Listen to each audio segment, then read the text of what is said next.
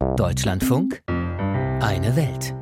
Was auch immer man in den letzten Jahren aus Haiti gehört oder darüber gelesen hat, verfestigte das Bild eines nahezu gescheiterten Landes. Brutale Gangs drangsalieren die Bürger, die reagieren zunehmend mit Lynchjustiz, die Polizei ist in dem Karibikstaat kaum präsent. Hinzu kommen Armut, Hunger und Zerstörung durch Naturgewalten. Wie aussichtslos die Lage in Haiti ist, schilderte im Deutschlandfunk Ende letzten Jahres eine Frau, die ihr Zuhause wegen der Bandengewalt verlassen musste. Ich bin im sechsten Monat schwanger. Genau hier, wo ich sitze und koche, schlafe ich auch, auf dem nackten Fußboden. Wenn es regnet, dann wird alles nass. Nachts steigen die Leute über dich drüber, um zu ihrem Schlafplatz zu kommen. Und wenn es regnet, dann haben sie Dreck an den Schuhen. Es ist furchtbar hier zu sein, es ist unbeschreiblich. Mehrere Missionen der Vereinten Nationen haben die Lage der Menschen in Haiti nicht oder kaum verbessern können. Jetzt aber soll es einen neuen Versuch geben, das Land zumindest etwas zu stabilisieren, eine internationale Polizeimission.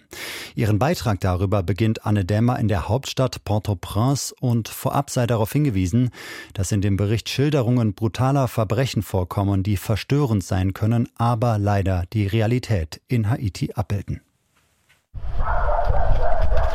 In einzelnen Stadtteilen von Port-au-Prince, die von Gangs kontrolliert werden, können sich die Bewohner kaum noch bewegen. Vor wenigen Tagen lieferten sich kriminelle Banden heftige Schusswechsel, unter anderem auch in der Nähe des Flughafens, sodass sogar Flüge gestrichen wurden. Mindestens vier Menschen wurden auf einer Polizeiwache getötet. Auf Bildern ist zu sehen, wie Bewohner mit dem Nötigsten flüchten. Im Mittelpunkt dieses jüngsten Aufruhrs steht Jimmy Cherizier, auch bekannt als Barbecue, einer der einflussreichsten Gangleader in Haiti. Das erste Ziel unseres Kampfes ist es, sicherzustellen, dass die Regierung von Ariel Henry auf keinen Fall an der Macht bleibt. Wir alle, die bewaffneten Gruppen in den Provinzstädten und die bewaffneten Gruppen in der Hauptstadt, sind heute geeint. Droht er in einem aufgezeichneten Video. Der haitianische Premierminister Ariel Henry hielt sich in dem Moment in Kenia auf, um die letzten Abkommen für die internationale Polizeimission unter kenianischer Führung zu unterschreiben. Die aktuellen Unruhen sind sicherlich auch als Drohung angesichts des nahenden Einsatzes zu verstehen. Kurz nach der Ermordung des haitianischen Präsidenten Jovenel Moïse vor fast drei Jahren übernahm Henri die Regierungsgeschäfte in Haiti. Wahlen gab es seitdem keine. Das Land hat weder einen Präsidenten noch ein Parlament. Zuletzt gab es Proteste gegen den Interimsregierungschef. Auf Drängen der karibischen Gemeinschaft hat Ariel Henry sich offenbar bereit erklärt, bis spätestens Ende August 2025 Wahlen abzuhalten. Mittlerweile werden 80 Prozent der Hauptstadt von rund 300 kriminellen Banden tyrannisiert. Tankred Stöbe war zuletzt im Januar für Ärzte ohne Grenzen in Haiti. Die mobilen Teams der internationalen Hilfsorganisation arbeiten in den verschiedenen Stadtvierteln und in Camps für Vertriebene. Auch im Stadtteil Brooklyn, im größten Armenviertel City Soleil. Dort gäbe es kaum Zugang zu sauberem Wasser, auch keine Abwasserentsorgung, keine Elektrizität. Der Müll staple sich überall. Gerade Frauen leiden unter dieser Situation. Viele sind auf der Flucht vor Entführungen und systematischen Vergewaltigungen, die Angst und Schrecken verbreiten sollen.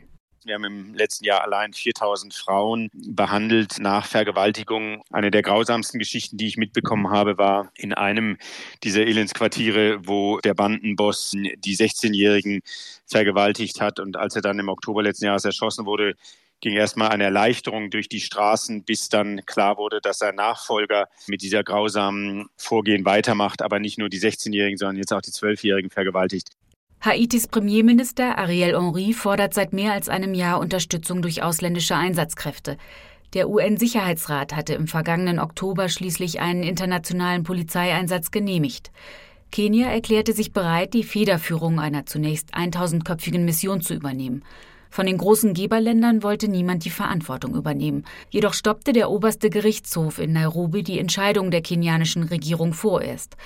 Trotz des Urteils des obersten Gerichtshofs treibt das Land den Einsatz voran. Die kenianische Regierung argumentiert mit einer weiteren Klausel, die den Einsatz möglich mache. Deshalb war Premierminister Ariel Henry in den letzten Tagen in Kenia, um mit seinem Amtskollegen Ruto finale Abkommen für den Einsatz zu unterschreiben.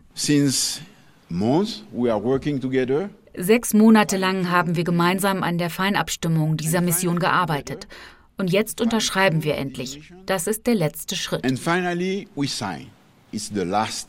Derweil hat Benin vor wenigen Tagen zugesagt, 2000 Soldaten zusätzlich zu schicken, um die Polizei des Karibikstaates im Kampf gegen die bewaffneten Banden zu unterstützen, während andere Länder der karibischen Gemeinschaft ihre Truppen freiwillig zur Verfügung gestellt hätten, um Ausbildung und andere Hilfe zu leisten, wie es auf einer Pressekonferenz hieß.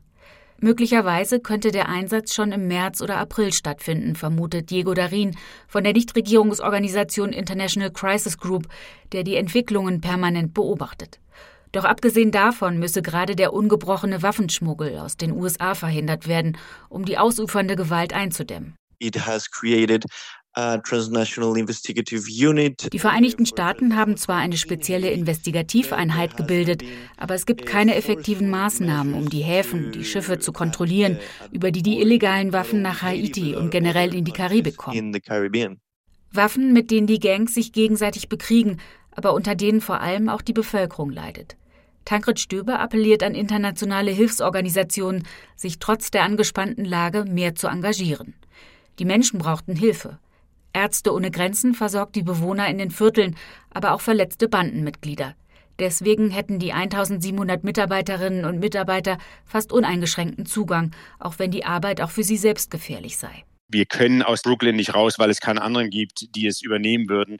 Und wir wissen, wenn wir unsere Aktivitäten dort einstellen würden, dann haben die Menschen eben gar nichts mehr sagt ein Mitarbeiter von Ärzte ohne Grenzen im Beitrag von Anne Dämmer über eine internationale Polizeimission, die dazu beitragen soll, die Lage in Haiti zu verbessern.